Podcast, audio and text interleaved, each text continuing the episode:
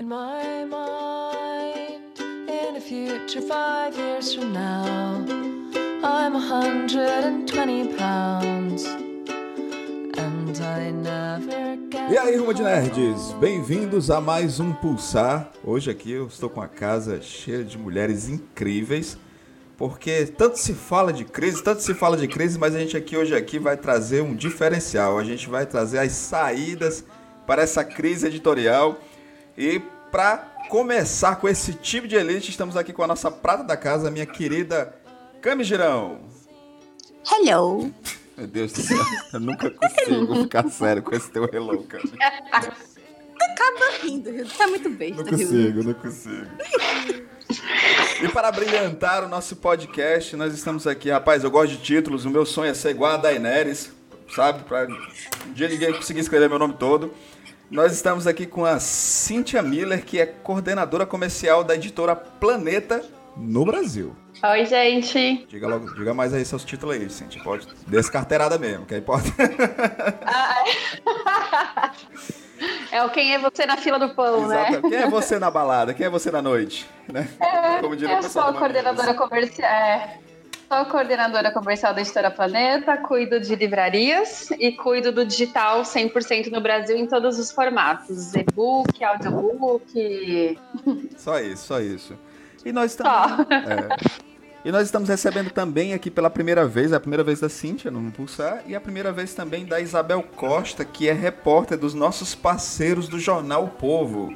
Olá, Isabel. Oi, gente, tudo bom? Tô estreando hoje, que coisa boa. É o seu primeiro podcast? Com vocês, sim. Olha que É, legal. lá no Povo nós temos alguns podcasts, então sempre tô falando, opinando, dando pitaco. Muito Mas é a bom. minha estreia com vocês. Olha que legal.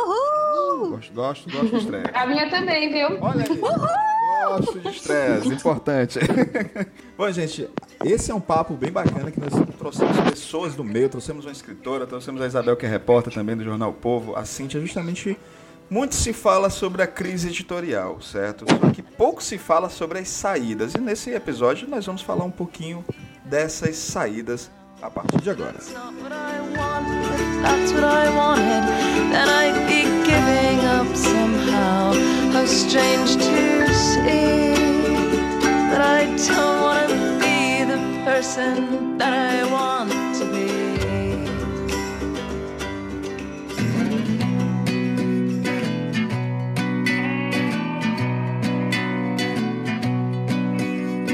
Eu não sou boa influência pra você. Ando distraído entre as nuvens. Coleciono boteco. Acho que para contextualizar os ouvintes do Pulsar, seria interessante a gente. Sim, existe a crise, nós não vamos dar as costas para ela, né? É, seria interessante a gente fazer uma análise, né? pincelar um pouquinho dessa crise, trazendo alguns dados. A, a Cíntia deve ter dados fantásticos em relação à crise, porque está inserida né, nesse, nesse mercado, entender um pouquinho dessas, dessas problemáticas do mercado, porque é muito simples, né, gente? Simplesmente alguém chegar e dizer assim, ah, a crise editorial existe porque o brasileiro não lê. Sendo que existem outras problemáticas, né? Para começar, eu, eu trouxe duas frases de uma matéria que saiu no, no Publish News, que eu acredito que, para quem não conhece, o Publish é o veículo oficial do mercado editorial, é como se fosse um jornal que fala só sobre livrarias e fala com o livreiro. Então, assim, não, não é um, um jornal para o leitor. Vocês, claro, têm acesso, não tem nenhuma senha, nada secreto, mas os números são sempre para livrarias. É, o Márcio Coelho, que trabalhou com a Rua Editora, ele publicou uma matéria em 10 de maio que chama Toda, Nu- Toda Nudez Não Será Admirada. E ele trouxe duas linhas que eu acho que elas são primordiais para essa conversa. Que ele diz que o IBGE conta que somos mais de 208 milhões de brasileiros. Segundo a pesquisa da FIP, apresentada pelo próprio Publish News em 2018, foram vendidos 352 mil exemplares entre venda para o governo e mercado. Pegando só a fatia do mercado, 202 mil, e dividir por o total da população, chegamos à conclusão que cada brasileiro leu 0,97 livros, ok? Pesquisando no site do Brasil Escola, do UOL, é, verifiquei que a população economicamente ativa no Brasil é de 63%. Ou seja, isso significa que pouco mais da metade dos brasileiros se encaixa nos que fazem a economia girar. E fazendo a conta, cada brasileiro teria lido em 2018 dois livros. Ou seja, nós não somos um país que não lê. Eu acho que a gente já tem que começar a, essa, essa, esse mito horroroso de que o brasileiro não lê. Sim, é. O brasileiro lê sim, o brasileiro não lê muito.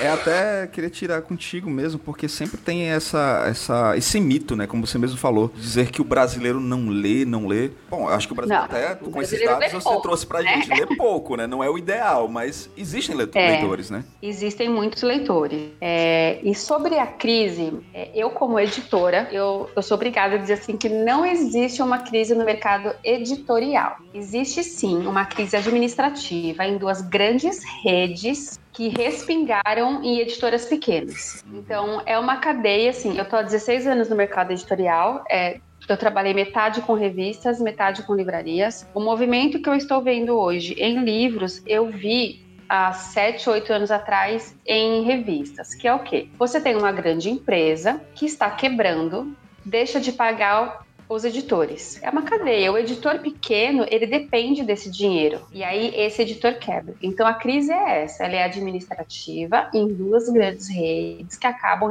respingando em editoras que infelizmente não tem um aporte financeiro para aguentar esse barulho, né? Esse movimento que a gente fala assim, que são as placas tectônicas que estão se ajeitando. É, os grandes grupos, eu estou falando assim, falo pela Planeta, falo pela, pela Record, pela HarperCollins, se você olhar Nielsen, é, lista de mais vendidos, os números são bons. Né? Ninguém está vendendo menos livros. Estamos vendendo menos livros nessas duas redes. Então, por exemplo, eu estou aqui em Recife hoje, visitando os clientes daqui e todas as reuniões são incríveis, porque eu, eu mostro em números que eles cresceram. No mínimo 20%, no máximo 60% sobre o mesmo período do ano passado. Então, a gente está vendendo livro. O que mudou foi, existem dois canais a menos.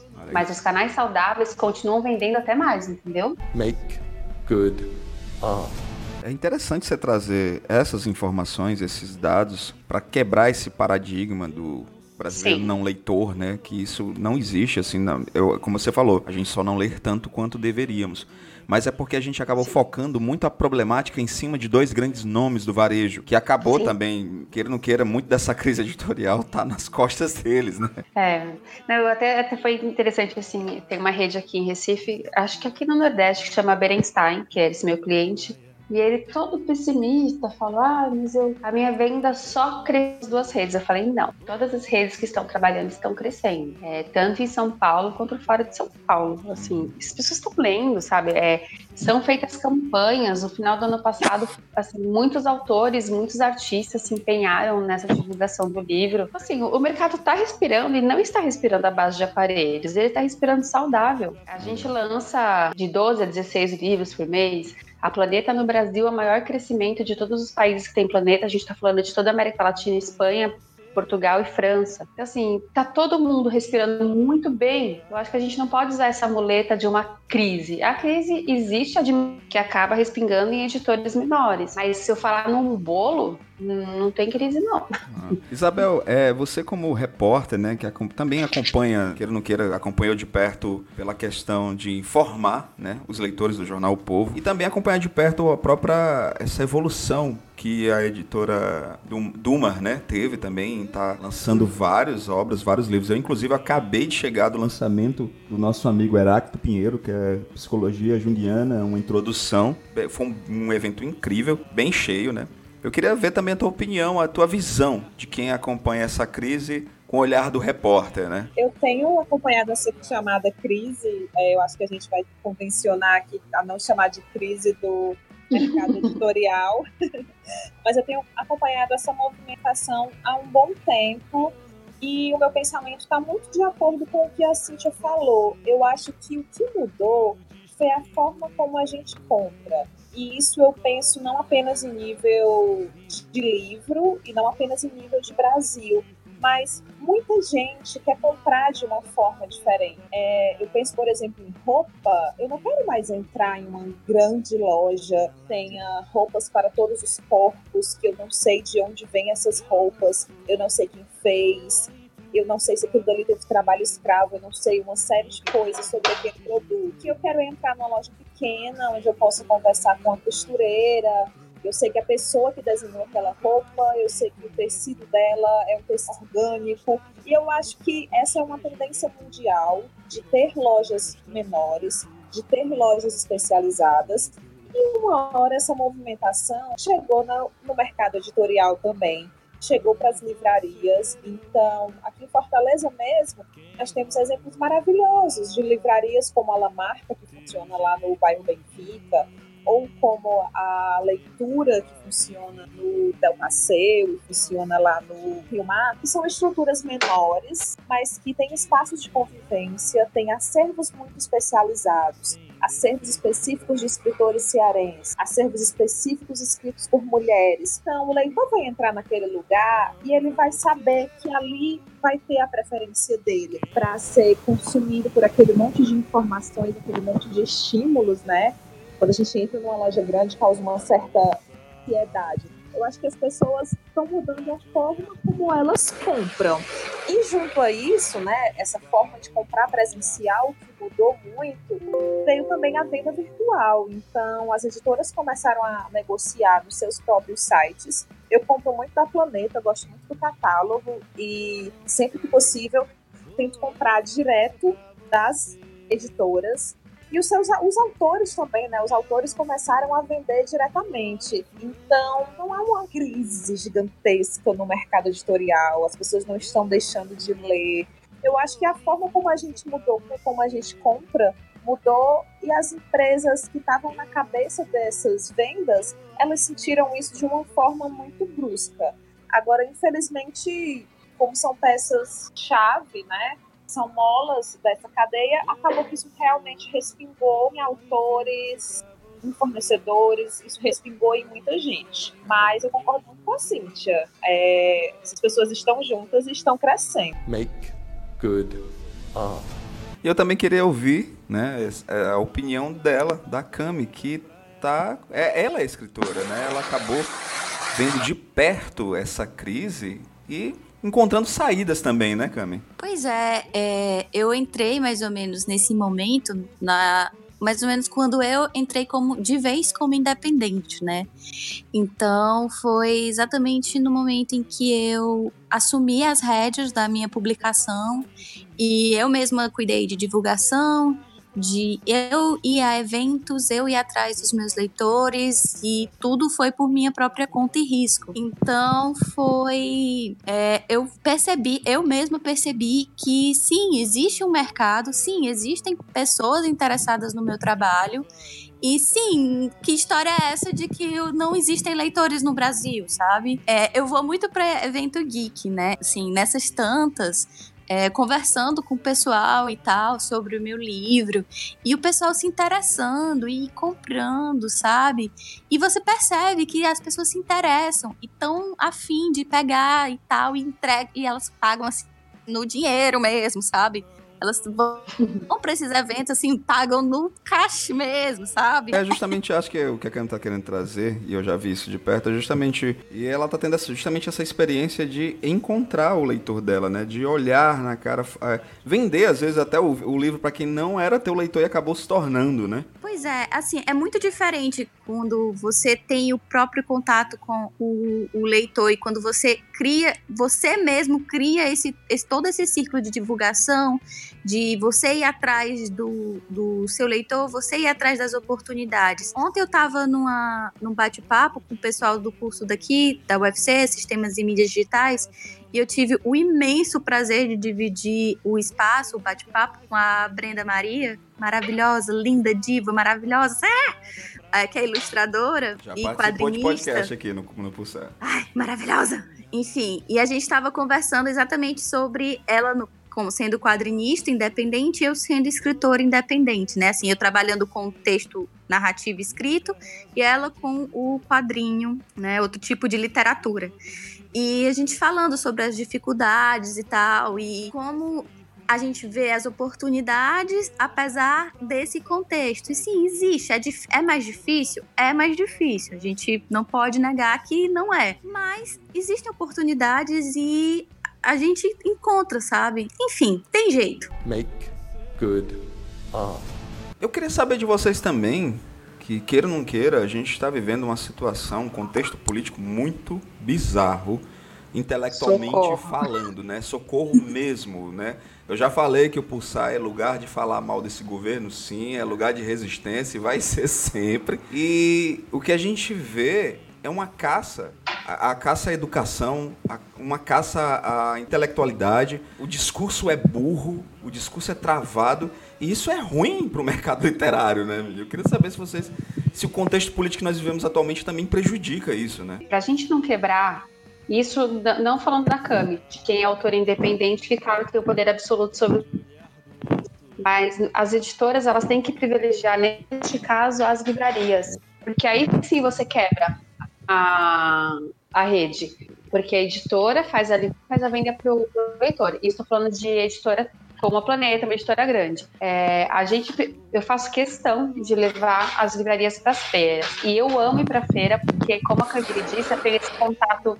direto com o leitor e a troca maravilhosa. Eles sempre trazem muito. É, por exemplo, existe, existe uma lenda de que poesia não vende. Cara, a gente tá com a Rupi Kaur há dois anos e meio na lista. Assim, o brasileiro lê, o, o brasileiro lê, lê, e lê poema. Então, assim, é, esse dia a dia na rua e conversando com, e com o livreiro é imprescindível. Sobre essa alienação generalizada que o Brasil se encontra hoje, parece que é bonito não entender, né? né? É, parece que é bonito não ser alienado, todo mundo é, tem um discurso pronto, né?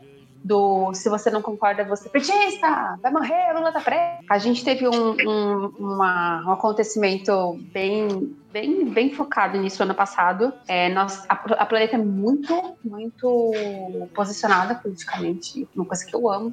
O mercado editorial é bastante, bastante engajado politicamente. E a gente lançou o livro Fascismo, da Madeleine Albright. E a gente fez muita ação, assim, vendendo o livro a um preço de super barato, assim, a R$ 9,90 na época das eleições. Porque é importante que leia. Porque você não pode chamar uma pessoa de fascista sem saber o que é o fascismo. Por favor, né? E a gente, e a gente foi muito atacado nas redes sociais. Muito atacado. E nós, planeta, somos atacados. Muito, porque nos posicionamos, a gente chegou a mandar esse livro porque não é o meu presidente, porque assim como o Lula não era o presidente deles, o Bolsonaro não é o meu.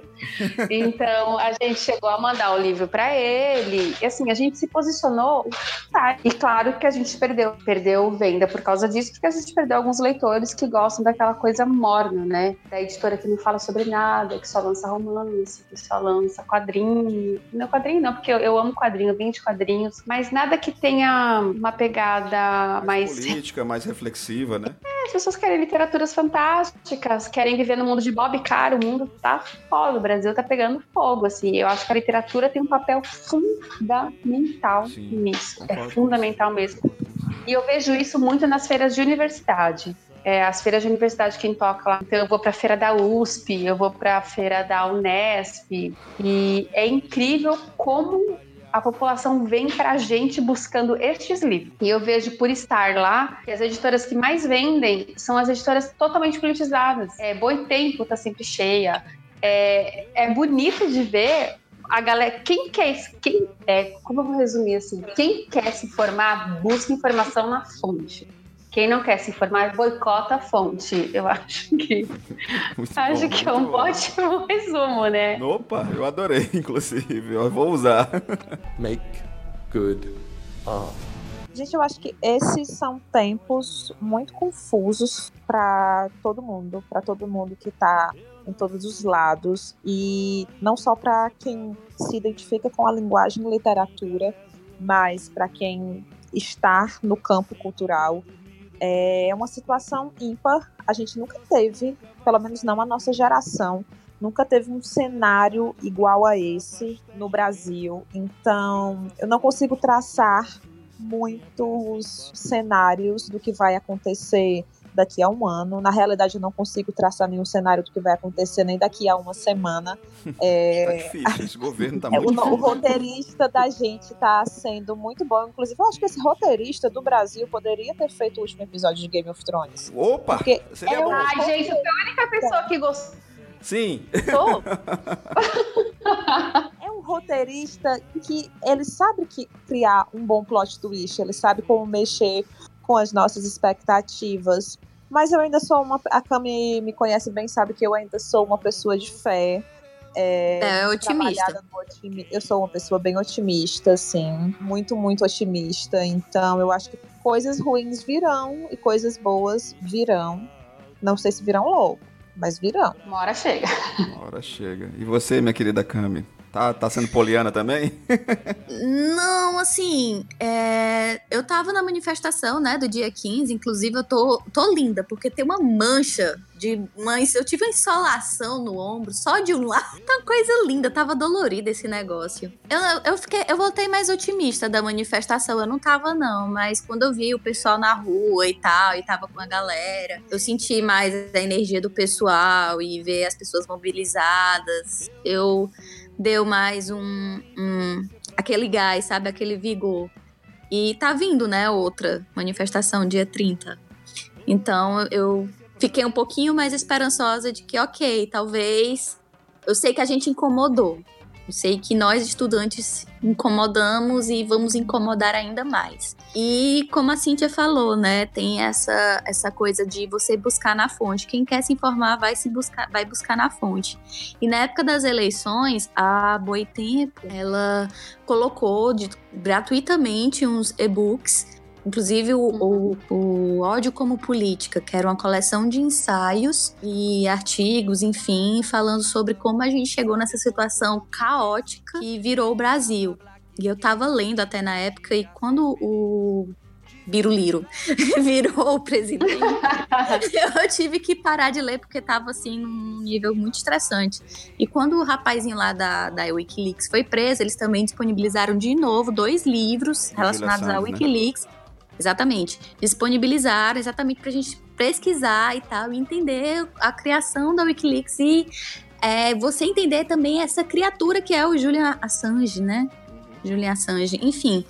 Então, é, o conhecimento está aí, está disponível e a gente também pode ter acesso a isso através da literatura, que vai trabalhar isso de uma forma até mais palatável, porque realmente alguns textos são mais difíceis da gente decodificar, entender, nem sempre é tão fácil, tão acessível a leitura e tal.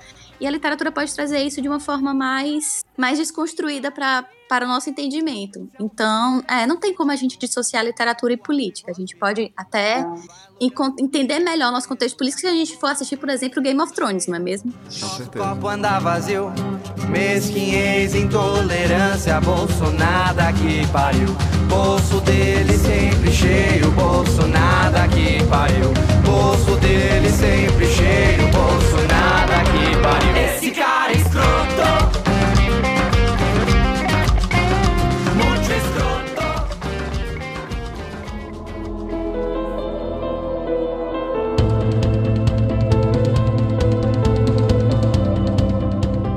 E nesse segundo bloco do nosso podcast, onde a gente vai justamente entrar nas saídas, né? O como sair dessa, não vou dizer crise editorial, porque eu acho que nós temos bons exemplos, né? De como alguns autores estão chegando direto nos seus leitores, exemplo da nossa amiga Cami, exemplo de vários autores que já passaram, inclusive, aqui, ou pelo Contos e Escribas, ou pelo Pulsar, deles falando da experiência deles de como os sistemas de crowdfunding ajudaram a eles publicarem, ajudaram a chegar, eventos são importantes. E eu gosto muito de lembrar do, do- de uma editora que eu gosto muito, que é a Darkside, né? Hoje em dia, conversando com várias pessoas que, que consomem os livros da Darkside, inclusive eh, não liam quadrinhos e começaram a ler quadrinhos porque eles assim, cara, eu confio no trabalho da Darkside. Eu sou fã deles, sabe? Então ele, é, a, a Darkseid acabou criando esse fandom próprio, né? Isso também é uma saída. Eu queria saber de vocês as saídas, né, para esse mercado editorial, para essa dita crise, né? Gente, eu acho que as saídas nós já estamos praticando. Nós só precisamos nos articular e trabalhar mais juntos. Mas as saídas realmente nós já estamos praticando.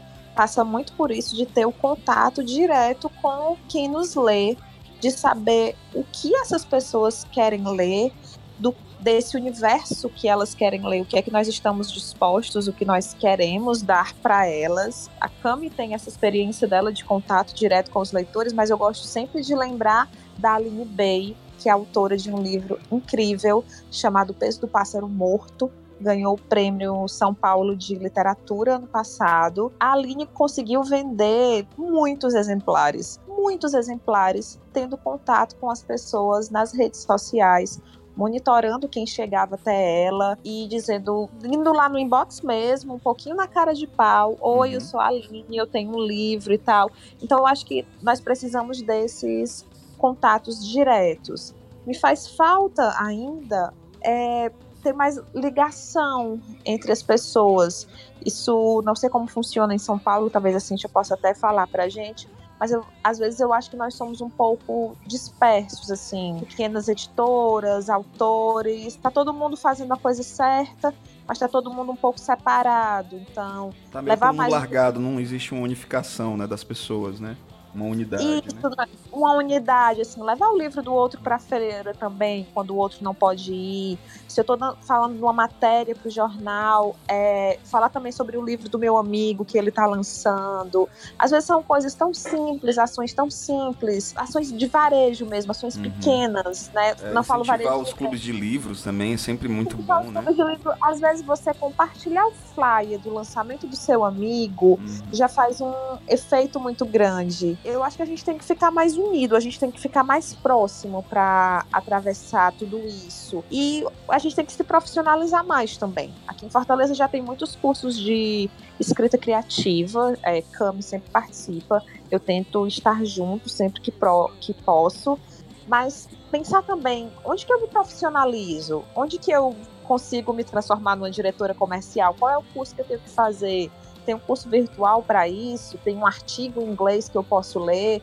Tem um livro que é muito caro, mas que eu posso comprar e esse livro vai me ajudar a abrir a mente para algumas coisas. Então, acho que passa as soluções, boa parte, né, nós já estamos praticando, mas passa muito por isso, de estar junto e de estudar mais, de tentar entender esse mercado, de tentar antever algumas coisas que vão acontecer daqui a um tempo. Uhum. É, talvez para não cair no erro dessas grandes redes, né? Que não conseguiram Verdade. prever algumas movimentações dos seus leitores. Talvez quando tentaram fazer isso, nem sei se tentaram, nem sei como foi, mas já foi tarde demais. A gente precisa pensar no nosso universo da feira que vai acontecer daqui a uma semana, do curso que a gente vai fazer daqui a algum a um mês, e também pensar para onde é que vão estar, o que é que eles vão querer os nossos leitores daqui a um ano. Make good art. É, até para quem acompanha o Cosmo Nerd, ouve sempre o Pulsar, sabe que aqui em Fortaleza, e eu faço parte da organização desse evento, que é a Feira Livre de Quadrinhos, cada vez mais, que inclusive vai acontecer agora de 16 de junho, justamente no espaço Povo de Arte e Cultura, né? Cada vez mais a gente tem agregado mais e mais o nosso beco dos artistas, não apenas com ilustradores, mas também e, e os quadrinistas. Mas, por exemplo, a Cami, a Cami já fez duas participações na feira e eu sempre passo ali na mesinha da Cami, e aí, Cami, como é que tá? Tá vendendo? E é uma alegria pra mim. Verdade. É uma alegria imensa pra mim quando o autor ele chega assim pra mim, Hilda, eu consegui vender mais um, consegui vender mais um. Porque são essas pequenas ações, como clubes do livro, como você mesmo disse, compartilhar o fly do amigo que está lançando um livro, o livro dele, sabe? As feiras, elas são muito importantes, porque você consegue agregar 600 pessoas ali no mesmo ambiente que, que essas 600 pessoas vão passar em algum momento na sua mesa. E é a hora de você saber mostrar esse teu trabalho, vender o teu trabalho, vender o teu livro, vender teu HQ, vender o teu material, né? Então acho que é muito importante essas pequenas ações sim, né? É, eu acho importante a gente, a gente destacar que o nosso vender. É claro que tem um quê comercial Tem de que você ter, ter né? investido ali, tem que ter, né? Ninguém tá pagando boleto com amor. Gostaria, inclusive. Eu sou pessoa amorosa. Seria maravilhoso. mas a gente trabalha com aquilo que a gente gosta. Então, por que a gente não merecer ser bem recompensado, inclusive financeiramente, por justamente fazer o que a gente gosta, porque é o que a gente gosta, é o que a gente ama e a gente faz super bem justamente por isso. Mas além disso, além desse caráter financeiro, também existe o quanto isso é importante em termos de incentivo à leitura mesmo, em termos de país. E aí eu volto a falar dessa construção que a gente precisa e que a gente quer ter desse país de leitores, esse país que lê pouco, mas lê que pode se transformar em um país que lê muito. Então, cada quadrinho desse que é vendido, cada zine que é vendida, cada e-book que a gente disponibiliza por um preço acessível, tudo isso junto dá um efeito gigantesco, não só nas nossas contas bancárias, que um pouquinho mais felizes, mas a gente pensa nessa formação de leitores mesmo. Make good art. Eu vou falar sobre algumas coisas que eu anotei o que vocês estão falando, então eu, te, eu anotei quatro tópicos aqui para eu explorar com vocês. Então, sobre profissionalizar o processo de venda, o mercado editorial sempre foi o mercado do coleguismo, né? Então, assim, eu vejo como vendedora, eu tenho um, eu tenho um problema muito sério, porque a gente tem uma geração antiga, como em todos os mercados, que fechava pedido na base da coleguismo, que pagava um almoço, pagava uma janta, e aí, tipo, ó, coloca meu livro aqui, eu te levo pra jantar, eu te dou não sei o que lá, eu te dou uma viagem, não sei o que lá. O cara infestava a livraria dele do livro que o vendedor ofereceu e nem sempre o livro era bom. Então a gente está entrando agora nesse, nesse mercado profissionalizado. Então hoje eu entrego, os meus números são entregues com base em muita análise tamanho de livraria, importância do livro não, mas abrangência do livro. Então, por exemplo, uma autora grande com uma autora menor, é, onde, onde eu sei que ela vende mais, onde eu posso trabalhar mais, qual é a região dessa autora. Joga no Google Trends, assim, é começar a mapear quem é o seu leitor quem é o seu autor, o quanto os livros anteriores venderam, se é um autor novo, quanto que o segmento, o tema que ela escreve vende. Então, assim, esse profissionalismo está chegando agora, de dois anos para cá. Eu lembro que tem um player gigante, que eu não vou dizer nome, trabalha só com e-commerce. Eu assumi o ano passado, em junho, o atendimento, e na primeira reunião, o meu chefe, que é dessa galera mais antiga, fez uma piada. Ele achou engraçado, que ele falou assim: ah, você e o comprador vão se dar bem, porque vocês só falam de números. Mas o mercado é feito de números. Toda venda é feita com estudo. Então, assim, esse, essa profissionalização ela está chegando agora. Não existe um curso para quem quer trabalhar no comercial de uma livraria. Existe um curso de gestão comercial geral, mas para quem trabalha com livros não tem. E é uma coisa muito cheia de variáveis. É muito cheio de. É infinito. Então, assim, por exemplo, eu, se eu pego o livro da Cami para vender, quantos exemplares da Cami eu vou mandar para cada livraria? Cara, depende do tamanho da livraria, depende se ela vende ficção, depende de onde, de onde ela está situada. Então, assim, é uma série de variáveis que nunca foi considerada, sempre foi feita na base da amizade. Então, eu acho que essa profissionalização está começando agora. É uma galera jovem, jovem, jovem, né, da minha idade, chegando nos 40, que está vindo com uma bagagem boa, por exemplo, eu tenho 16 anos de mercado, assim, eu tenho um background que foi me ensinando para chegar onde eu cheguei. E tem uma galera que está no mesmo passo que eu, está se ajudando entre editoras que trocam informações para fazer a coisa andar de uma forma melhor. Mas isso é uma cultura que está sendo mudada agora. Isso não é uma coisa que vem de muito tempo. A gente ainda tem editoras que falam das outras como inimigas. E é, e é difícil, né? Você mudar, você mudar um, algo que está tão é, fixado intrínseco, na, né? intrínseco na, no, no, até na forma de trabalhar, né? Essa forma errada, é. né? Eu tenho um termo, eu sou caipira, né? Então assim, a gente tem um termo que eu adoro que assim que é burro velho não pega marcha. Você não vai ensinar um cavalo velho a marchar do jeito certo, ele já faz aquele jeito a vida inteira. Então, assim, a gente vem, essa geração que tá vindo agora já vem com essa coisa mais analítica, já vem com essa coisa de trocar informação. É, eu tenho um grupo no WhatsApp com vendedoras de mais cinco grandes editoras, que a gente se ajuda, a gente se conversa, a gente troca essa informação, coisa que antes não existia. Então, assim, a gente tem uma galera nova que tá vindo com, com outro gás, com uma outra mentalidade. Então, isso é muito importante. Make good art. Não sei se vocês conhecem, é a Tag. Vocês conhecem a Tag? Sim. Conheço. Eu fui assinante por um tempo. É, para quem não conhece, a Tag é um clube de livros. Eles chamam um clube de experiência literária. Você paga um valor que não é baixo por mês. É, se eu não me engano, agora está em 60 e poucos reais.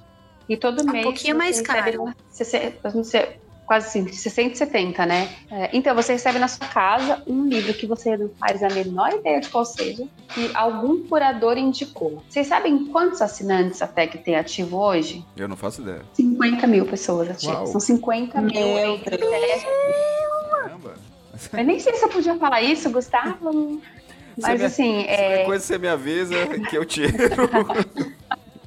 entre, entre o Inéditos e o Curadoria são 50 mil assinantes, sendo que 15 mil estão nos dois clubes, Gente, 50 É. mil pessoas que compram um livro sem saber que é. sem saber o que vai Então, receber. é isso. No país onde as pessoas não leem. Pois é, então é, é louco isso. Aí eu atendo a tag, eu atendo outros clubes de leitura regionais e, cara, tem uma venda muito boa. O desconto não é agressivo, as pessoas estão pagando para ter um carinho, sabe? Um, alguém que pensou naquele livro antes de entregar. O turista literário faz um trabalho super fofo com isso. Então eles escolhem um lugar do mundo, vão atrás de um livro que fala sobre aquele lugar e montam um kit personalizado. Então, assim, esse carinho do clube é muito legal. É um nicho gigantesco. Uhum. É, tem, tem clube de livro de ficção, tem, livro de, tem clube de livro de administração, tem clube de quadrinhos, tem uma porrada de clubes. Então, assim, são novas formas de consumo. Quando eu peguei o digital no final de 2017, tinha um preconceito enorme, né? porque imagina, o e-book vai tirar a venda do impresso. Não, não. Porque a gente lançava o digital quatro, cinco meses depois do impresso. Eu falava, meu, tá errado a gente precisa lançar junto, porque eu sou uma leitora de digital. Eu leio nos dois formatos. E aí eu lembro que quando eu comecei, que eu fui conversar com o diretor editorial, que é o Cassiano Elec Machado, entre aspas, entre parênteses, sobrinho da Ruth Rocha, e antes Ana Maria Machado. Opa! E aí ele falou, é, Só isso, DNA. né? Só. Aí eu falei, Cassiano, a gente, não, não, vai perder. Eu falei, Cassiano, presta atenção, não é perder, é aumentar. Uhum. Você vai aumentar a sua que nunca vai pegar um livro impresso. Ele só vai ler no digital. E tem uma galera que vai ler no digital, vai gostar e vai comprar o impresso para dar para alguém. Agora a gente tem os audiolivros chegando. Tá começando. O book tá funcionando já. Não sei se vocês conhecem o book Toca Livros. E tá chegando mais um monte. Tem Storytel, tem Audible. Tem Next Story, tem mais um monte de, de empresas que estão vindo investir no Brasil. Por quê? Porque o Brasil consome literatura. Então, assim, a forma de, de consumir mudou. Eu acho que é importante detectar essas, a, a- a- como a mudança aconteceu para que você consiga chegar no teu leitor, né? É, é entender, então, são as feiras. É, é uma coisa que eu achei muito legal que a Bel falou assim, é autor dedicado. Que diferença que faz um autor dedicado? Porque assim, eu, eu editora, eu não sei onde estão os leitores. Por exemplo, a Cami lançou um livro lá. Eu não sei onde o leitor dela tá. Quem sabe é ela. Tem autor que entrega o livro. Foda-se. Ele, ele entrega o livro e ele quer que a editora faça a venda aparecer. E não é assim Não, não é assim. dessa dedicação a quatro mãos, sabe? A editora precisa, a livraria precisa, só que o autor é uma peça fundamental. E tem muito autor reclamando porque não faz a parte dele. Make good art. Sabe, Cintia, uma das, uma das coisas que eu tô observando muito, tanto na tua fala quanto na fala da Isabel, é união, né? Não, união de todo mundo, todo mundo do mercado literário, para que essa crise seja, seja superada juntos, né? É, é um. Como eu vou dizer assim? É é uma rede, né? Um precisa do outro. Um precisa do outro. É, uma editora precisa da outra. É, um leitor precisa do outro. Nós temos um, autores que nós chamamos de outros cronistas. Vou falar alguns nomes. Tem o Yandel Albuquerque, é um autor incrível, ele escreve crônicas. A gente tem o Guilherme Pinto, que escreve livros incríveis. A gente tem o Matheus Rocha, Daniel Bovolento e o Pedro Salomão. Eles são cinco autores. Eles, teoricamente, eles seriam concorrentes, certo? Eles se ajudam, é uma rede, um é amigo do outro. Um vende o livro do outro, Olha aí. um divulga o livro do outro. Eles entenderam, Hoje, né? Eles esses entenderam como é que, como é que funciona as coisas. É. né? É, hoje, essa galera, outros cronistas, ganham uma relevância tão absurda que tem, tem outras editoras que falam assim, mas como vende? Falo, Cara, eles se ajudam. Os outros autores dão um gás. Mês que vem sai o livro do, Mal, do eles dão um gás. Eles se ajudam, porque quem lê o livro de um, lê o livro do outro. Não são em campos diferentes. Eles estão na mesma. Então, é, é importante ter esse entendimento do autor. É, é, por exemplo, de editora, assim, a Planeta tem um selo que chama Minotauro. É uma coisa nova pra gente trabalhar com ficção especulativa.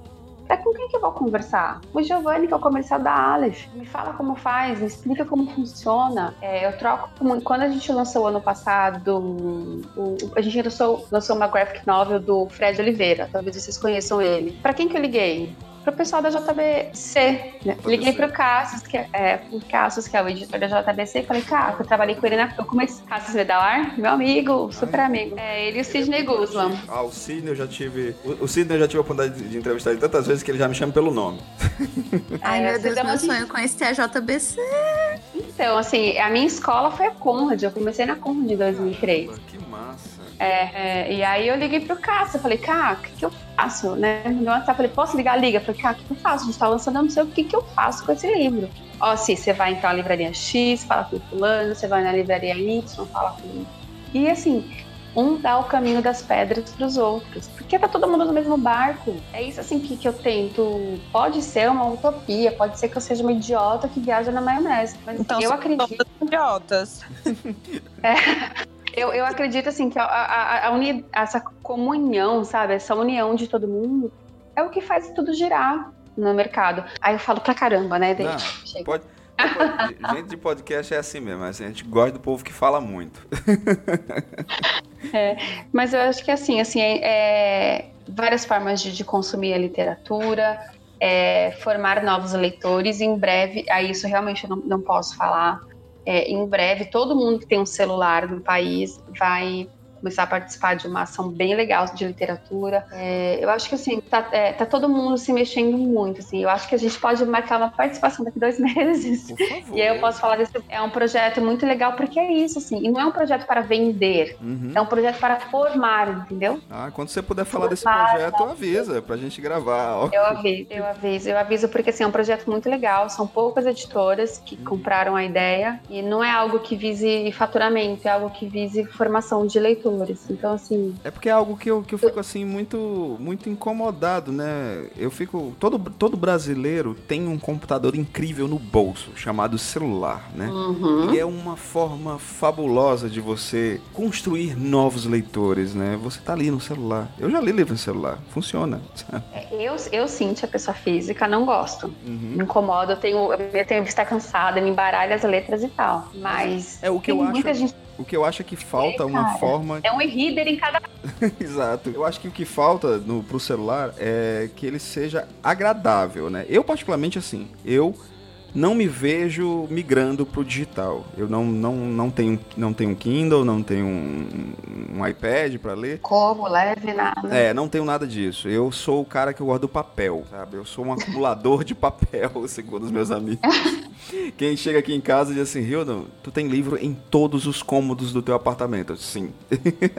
Mas fale a verdade, você tem mais quadrinho. Tenho mais quadrinho, verdade. Mas é porque você não viu ali no Aqui, outro quarto. Puxa mas, mas livro eu tenho bastante também. E assim, eu leio muito. E eu, eu, fico, eu fico curioso é, de saber por que, que não se utiliza essas tecnologias, uma tecnologia que a gente tem aqui no nosso bolso, deixar ele mais agradável para o leitor também, porque eu acho que se as pessoas não leem no celular é porque ainda não é tão agradável, né? Ai, dói o olho, né? É, dói o olho, incomoda. E você falando sobre o celular, a gente tem, não pode esquecer que a gente pode, sei lá, é, por exemplo, a, a Amazon lançou um e-book novo e aí vai chegar no seu e-mail.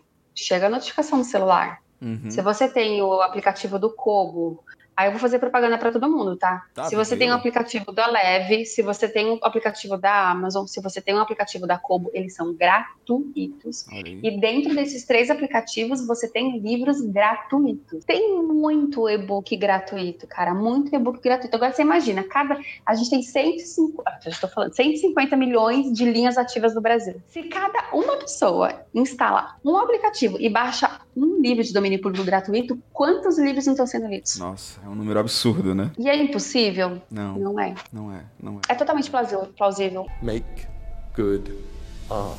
E você, minha querida Cami, qual foram as saídas que você encontrou nesse mercado turbulento, né? Eu vou voltar para o mesmo ponto que eu comecei, que foi falar dos eventos que eu fui, né? É, voltando mais uma vez para falar sobre o evento que eu fui ontem com a Brenda e tal, que a gente estava falando sobre a importância de você ir a eventos, a feiras e de você ter contato com, direto com o público, porque é outro esquema, é outra vivência quando você tá lá conversando olho a olho com o seu leitor.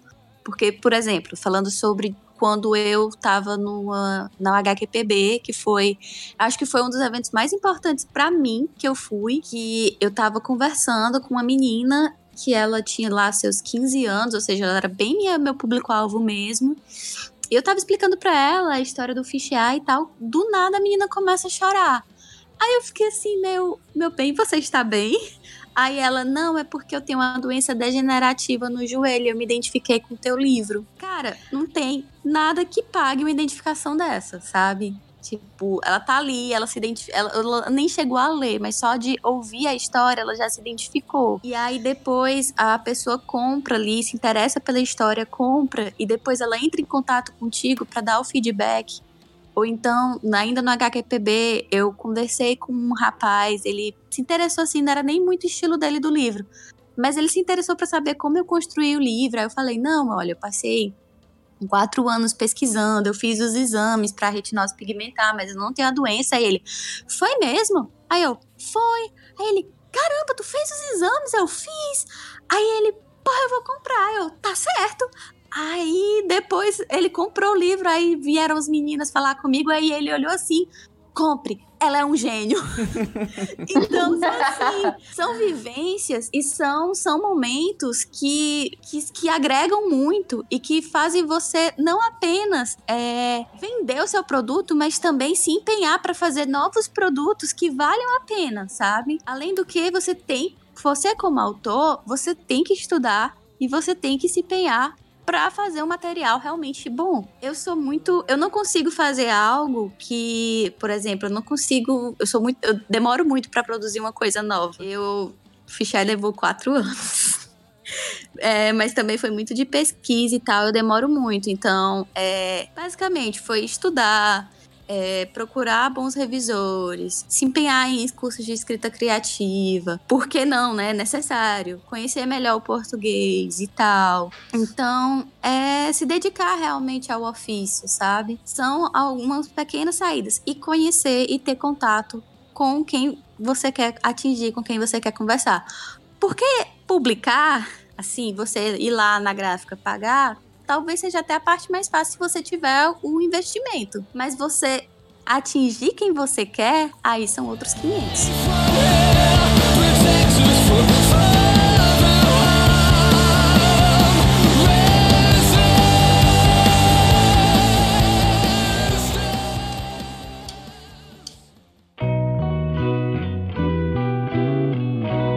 Tentei falar mas você não entende. Para finalizar o nosso podcast, eu queria saber das nossas queridas que vieram aqui nesta noite aqui turbulenta, chovendo aqui em Fortaleza.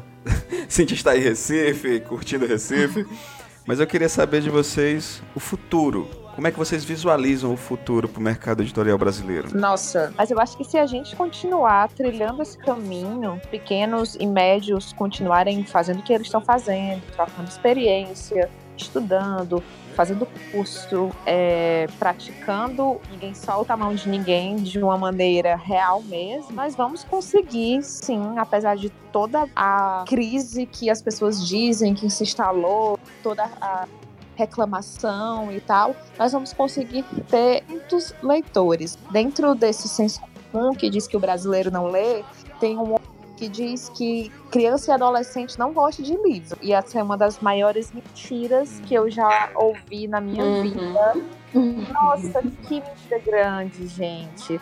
Eu faço muito trabalho de mediação de leitura em escola pública e os meninos ficam fascinados com a coisa que eu pego coisas variadas para levar. Sempre levo a Ruth que é uma autora da Planeta. Ai, maravilhosa.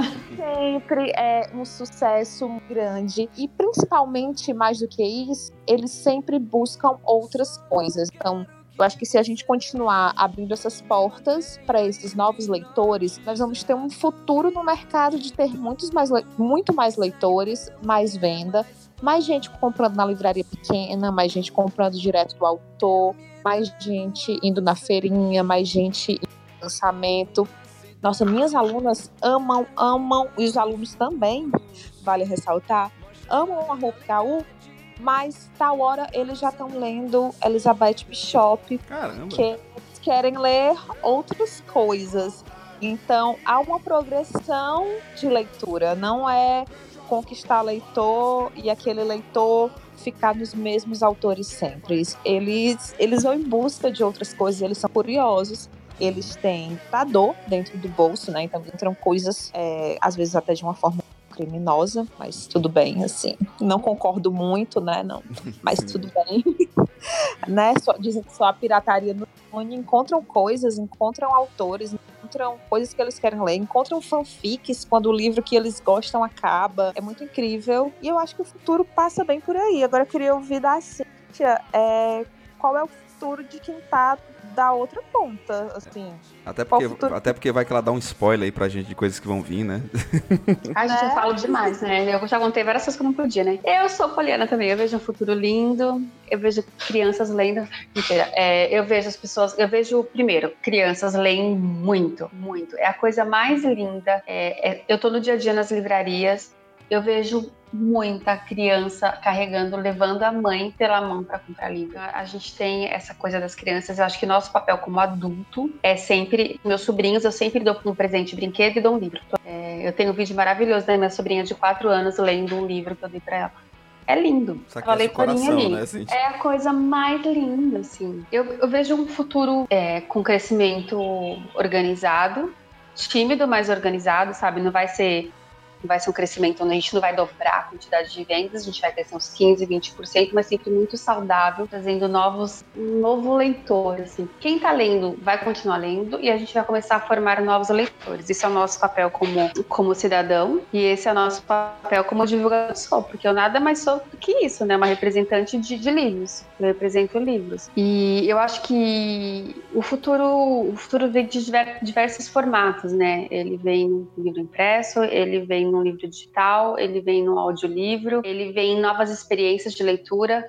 É, em breve vocês vão começar a ver sobre o WeChat. A gente tem uma galera. Eu achei linda a Bel falando do- da galerinha que tá lendo, mas a gente também tem uma galera que não quer ler livro. Ele quer um formato ciência de virar uma página. Mesmo que seja só. A gente vai começar a ver livros digitais em chat. A gente vai começar. Eu não sei assim. É, for- o formato de con- o consumo vai, vai ganhar, assim. O formato de consumo, né? Ele vai ganhar muitos, muito, muitos formatos, né? O- a forma de consumir vai, vai se diversificar muito. Eu tenho a benção. ah, eu tive a felicidade. Hoje, o digital eu respondo para o diretor da América Latina e México que é um cara incrível, ele chama Sérgio Vilela. E ele, além de ser. Olha que coisa incrível, além de ser o, di- o diretor de digital, ele é o é diretor de inovação do grupo. Então, assim, ele traz para mim, de fora do Brasil, uma avalanche de novos formatos de consumo. Então, assim, tá todo mundo se virando nos 30, tá todo mundo pensando em como essa galera vai consumir. Então, eu realmente vejo um futuro brilhante, um futuro é, organizado, nada muito. Meu Deus, milhares de milhares de milhares de milhões de pessoas lendo. Vai ser uma coisa que vai aos pouquinhos, mas isso vai acontecer porque tá todo mundo em todos os formatos, em todos os canais, engajados em criar, em formar esses novos leitores e entendendo que cada um consome de uma forma. A gente tem que começar a pensar, a humanizar, né? Eu acho que a palavra, acho que é uma boa palavra para dizer humanizar a literatura, assim, trazer ela para todo mundo. Então, por exemplo, a gente tem uma senhorinha de 80 anos que ama o Padre Fábio de Mello. E eu tenho uma moça que mora em algum lugar, que ela não tem muito acesso, que ela não é alfabetizada, é, mas ela tem um celular no bolso e ela sabe que o Padre Fábio lançou um livro novo, mas ela não sabe ler. Eu consigo entregar o livro para ela. Eu entrego ele em áudio. Ou uma galera mais jovem que não tem saco para ler, eu entrego no chat, que ele vai como se fosse um WhatsApp, sabe? Lendo o livro. Então eu acho que, que o, o- o grande truque aqui, o, o pulo do gato, assim, é começar a olhar em volta e entender como todo mundo vai consumir. É sair da caixinha, repensar o negócio e o livro vai continuar por milhares e milhares e milhares de anos, com centenas de formato. É, eu posso ouvir, ler, assistir, no, acompanhar no chat ou com vários stories contando a história. Então, assim, eu vejo um futuro brilhante, com muitas possibilidades, várias formas de consumo. Vou falar de novo, a gente tem um papel crucial nesse desse futuro, assim, é, seja como leitor, seja como autor, seja como divulgador. É, eu acho que é, é meio piegas, fala assim, mas está na nossa mão. Incentivar uma criança a ler, tá na nossa mão. É descobrir o que as pessoas gostam, sabe? É, eu acho que eu sou uma leitora que tento formar novos leitores. Eu acho que se cada um, se eu conseguir converter um, dois, duas pessoas em leitores, eu acho que eu já tô. Se cada um conseguir um, a gente dobra a quantidade de leitores ativos. A gente consegue dobrar aqueles 1,70 lá da frente, três livros e pouco, assim. A gente consegue aumentar para quatro livros, duas pessoas. Não sei, eu acho que a gente tem que começar a repensar nosso papel. Verdade, é verdade, é verdade. Eu, eu até até digo assim, um das, dos motivos, que é até um podcast que eu quero voltar, ele é, ele, é, ele é bem complicado de fazer, mas me dá uma... Aquece o coração, já fiz um episódio com a Cami, que é o Contos e Escribas aqui na casa do, do, do Cosmo Nerd, onde eu recebo autores para falar, para eles é, virem falar de uma obra deles em específico, né? E no decorrer, no decorrer do episódio eu faço, eu insiro pequenos audiodramas tirados desse livro, né, fazendo, faço todas as vozes, faço efeitos para justamente trazer aquela curiosidade para quem está ouvindo o podcast, sabe? Olha, gostei desse audiodrama, deixa eu comprar esse livro. E a, e a resposta é sempre muito boa. E eu é, é, é, com essa com essa missão que você colocou pra gente que a gente tem que fazer a diferença que eu tenho que botar na minha cabeça que eu preciso voltar a fazer o Contos Escribas. É, porque é, parece bobagem mas, por exemplo, assim, eu incentivo uma pessoa a ler, que vai incentivar uma outra pessoa a ler, que vai incentivar uma outra é pessoa a ler, e é uma corrente, assim. É verdade. É verdade. Eu acho que se a gente, se cada um que tá ouvindo, pegar como meta, sabe? Eu vou converter uma pessoa em leitor, uma, uma, uma pessoa a cada dois meses. É uma missão super tranquila de você cumprir, gente. Compra um livro e dá de presente. Isso que é, olha, eu trabalho Aí isso é uma coisa maravilhosa. Eu trabalho com idealizador do Esqueça um Livro. Ele é editor da Planeta. Ah, que maravilhoso. Sério? Sério, sério. E olha que ideia maravilhosa. Você lê um livro, gostou do livro, deixa um bilhetinho, fica assim, ó. Espero que você goste dessa leitura. E deixa no banco do ônibus. Caramba, vou fazer Deixa isso. numa praça. Tipo, tá na nossa mão. tá na nossa Nossa, você mão. ficou emocionado, né? Ficou, O ficou. Felipe tem esse projeto. O projeto do Felipe é lindo mesmo, assim. Eu acho que a gente pode levar pra vida. Sim, verdade. Dar um livro de presente. Nos aniversários dá livro, mano. Se todo mundo começar a dar livro, quem ganhou o presente vai ter que ler. Verdade, é verdade. Make good art. Vai ser muito Oi. comigo, não, porque foi assim que eu comecei a converter a minha. Ela sempre, eu sempre fui uma leitora, eu sempre tive acesso à biblioteca. E eu sempre tive amigos que me incentivaram muito a ler, mas a minha mãe não teve isso na vida dela. Ela estava muito Sim. mais voltada para mercado de trabalho, para cuidar de uma casa, para gerenciar uma vida. E de repente eu e o padre Fábio de Mello Olha, nos tornamos os responsáveis. Olha o link aí, tudo conectado. Vou mandar um livro autografado pra ela. Caramba! Meu Deus! Eu vou levar essa promessa a sério, viu? Pode levar. Gente, a minha mãe lê um livro por semana. Que assim, ela maravilhoso. Ai, desligou a TV, fofa. ela desconectou da novela, ela começou pelo padre Fábio de Mello, mas aí ela passou pro Reginaldo Manzotti, aí ela descobriu que existe coisa de ficção, aí ela descobriu que existe livro de romance, que ela acha muito melhor do que filme, e ela tá aí lendo um livro por semana. Às vezes eu acho que ela tá lendo mais do que eu. Gente, eu vou cobrar Minha esse livro autografado. Muito Não, bom. pode te cobrar. Depois você me manda o seu, o seu telefone. É, a minha mãe também lê e minha mãe lê no Kindle, eu acho o máximo. Ela fala, eu preciso ler tal livro. Vê se tem no Kindle. Eu falo, querida. minha, mãe, minha mãe vai no médico comigo, ela cata o Kindle dela na bolsa. Eu falei, gente, criei um monstro maravilhoso. Ah, vamos criar monstros maravilhosos, né? Muitos monstros politizados. Se as pessoas lessem, a gente não teria o Caramba, presidente que a Por favor, tem. por favor, por favor. Make good art. E você, minha querida Câmara, anotou todos os, os segredos para esse futuro? Como é que você visualiza o futuro no mercado literário? Cara, eu tô aqui passada, Eu tô só, ouvindo mulher maravilhosa. Né, gente? Só ouvindo mulheres maravilhosas aqui, com os olhinhos brilhando, e o gato entrando aqui no quarto. Tá, tá maravilhoso hoje. É, eu acredito que a gente tem uma ferramenta maravilhosa ao nosso dispor, que é a internet, né? Eu vejo é, uma coisa que me ajudou muito como autora e que e tá assim, que eu vejo como uma ferramenta assim incrível, que é o Instagram e os Instagrams literários, né, que crescem muito, cada vez mais. Tá tá criando uma comunidade de leitores muito, muito, muito grande, né? E são, assim, uma produção muito grande, assim, muito bem feita, as fotos são lindas. O pessoal se empenha muito em fazer as resenhas, em fazer um conteúdo assim todo caprichado. Chega um pessoal interessado e tal. E a partir disso, é, vai criando aos pouquinhos essa comunidade. Mas é apenas um pequeno passo. Existe outro, outros passos a serem dados. Por exemplo, aqui em Fortaleza a gente já tem esses pequenos clubes do livro. Bel também organiza clubes do livro, né? Vamos, vamos divulgar o trabalho da, da nossa amiga. Bel organiza clubes de livros, tem vários clubes de livros aqui em Fortaleza, mas também existem outras ações. A gente precisa alcançar espaços em que essas ações não chegam ainda. Temos que divulgar esses, esses, essas atividades em outros locais. Nós temos que alcançar outros ambientes, outras pessoas que não têm acesso a esses meios, a esses, a esses espaços. Então, existe uma jornada muito longa pela frente. Mas eu tô otimista. Eu acredito que é possível, sim. É isso. Acho que a gente tem um caminho muito bonito pela frente. Mas existe muito trabalho a ser feito. Então é arregaçar as mangas ah. e se embora. Ah, vamos trabalhar, vamos trabalhar, vamos trabalhar. Porque é o seguinte, tem projetos incríveis aqui que incentivam a leitura, como até da nossa amiga Alessandra, né, que faz o aqui em Fortaleza o Leia Mulheres, que é um clube do livro. Ai, gente, que maravilhoso. Que é maravilhoso, sabe? Eu tô abraçando muito isso de trazer também o rolê literário para dentro da Feira Livre de Quadrinhos, para que a gente, sabe, incentive mais dentro do Cosmo Nerd. Então acho que é um trabalho que a gente tem que abraçar sim, sabe?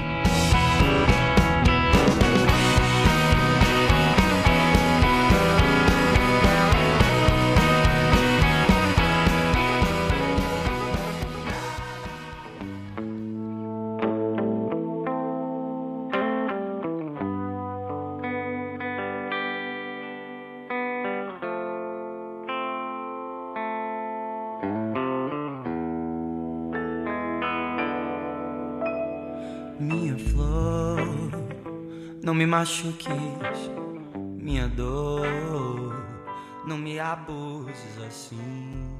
Bom, gente, o papo foi maravilhoso, foi incrível. Eu só tenho que agradecer vocês, assim, foi uma noite fantástica, assim.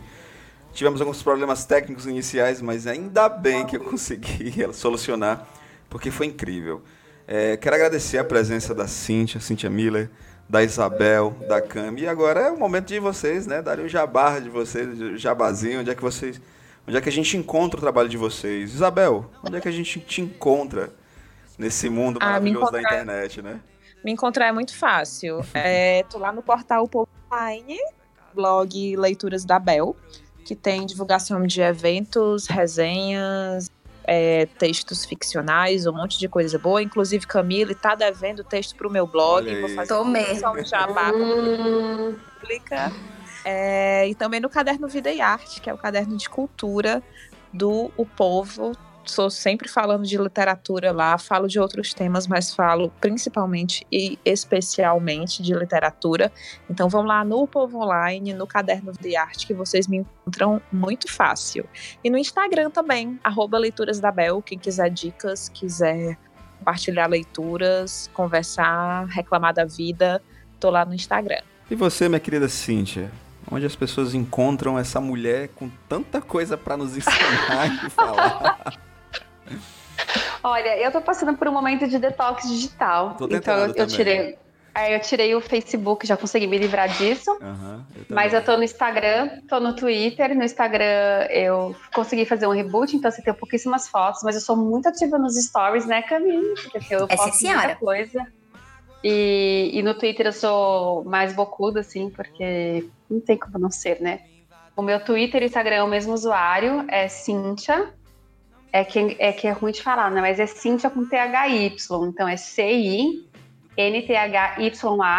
C-O-M-T-H-Y. Tipo, acho que é coisa que eu aprendi a falar antes de falar meu nome, né? Que é Cíntia com THY. Então, eu tô no Twitter, eu tô no, no, Instagram, eu falo muito sobre. No Instagram eu falo muito sobre livros, eu, eu posto vídeo, eu posto foto das livrarias que eu vou visitando no Brasil, conto das novidades. E o meu jabá principal é comprem livros, não só da planeta. Mas... comprem livros, consumam, consumam, consumam, deem de presente. Vamos virar esse jogo aí. Vamos virar esse jogo. É E você, minha querida Cami? Tá na nossa mão. Exatamente, tá na nossa, na nossa mão. E você, minha querida Cami? Quem quer conhecer, além da Cami digital influência do site Cosmonerd, também quer conhecer a Cami escritora, né? Como é que faz? Arroba Camigir. K-A-M-I-G-I-R. Me sigam lá no Instagram. Lá tem o link com todas as minhas redes. Mas acessem o Cosmo Nerd. Acessem lá os nossos vídeos e ouçam o Pulsar. Opa. Senão, vamos ter uma DR. Vamos ter uma ideia. Gente, mais uma vez, muito obrigado pela presença de vocês. Obrigado a vocês que estiveram até agora ouvindo esse papo maravilhoso. Esse papo valeu muito a pena, foi muito esclarecedor e, e queira ou não queira, trouxe um, um fogo bom dentro do coração da gente. que A gente está precisando de, de- dessa esperança, principalmente nesse mercado literário, né? Com a situação política que a gente vive, a gente fica olhando achando que não tem saída e tem saída sim, gente. Vamos ler, tem histórias incríveis a serem lidas e só depende da gente. Meninas, muito obrigado. Exatamente. E um abraço Imagina, a todos. viu? muito obrigado. Diga o tchau pro pessoal do Fussar. Obrigada a você. Tchau. Tchau, gente. Eu amo o tchau da Cami, nossa. mais banal pra virar poesia desse amor, desse amor.